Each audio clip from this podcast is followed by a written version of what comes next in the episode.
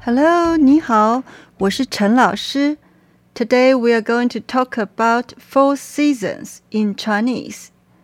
Season in Chinese it is 季节，季节。Four seasons it is 四季，四季。Again, season 季节，季节。 Four seasons，四季，四季。How to say spring in Chinese?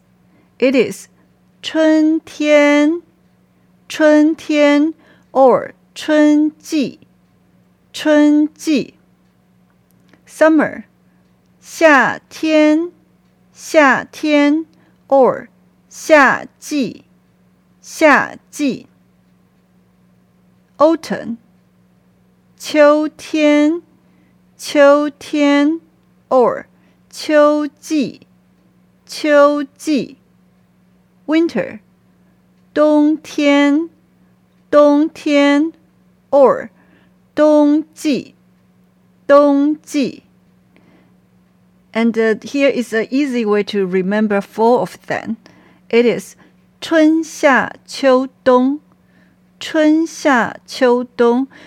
which is spring, summer, autumn, and winter. 春夏秋冬.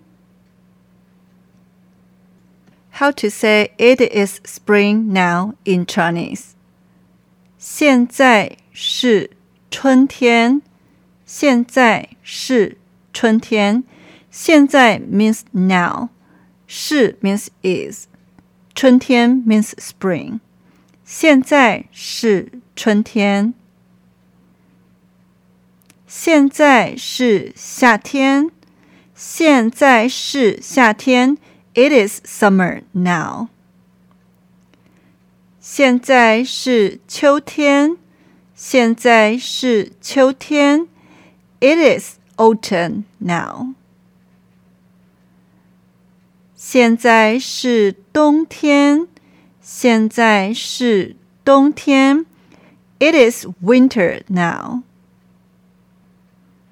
Okay, I hope you can practice by yourself. See you.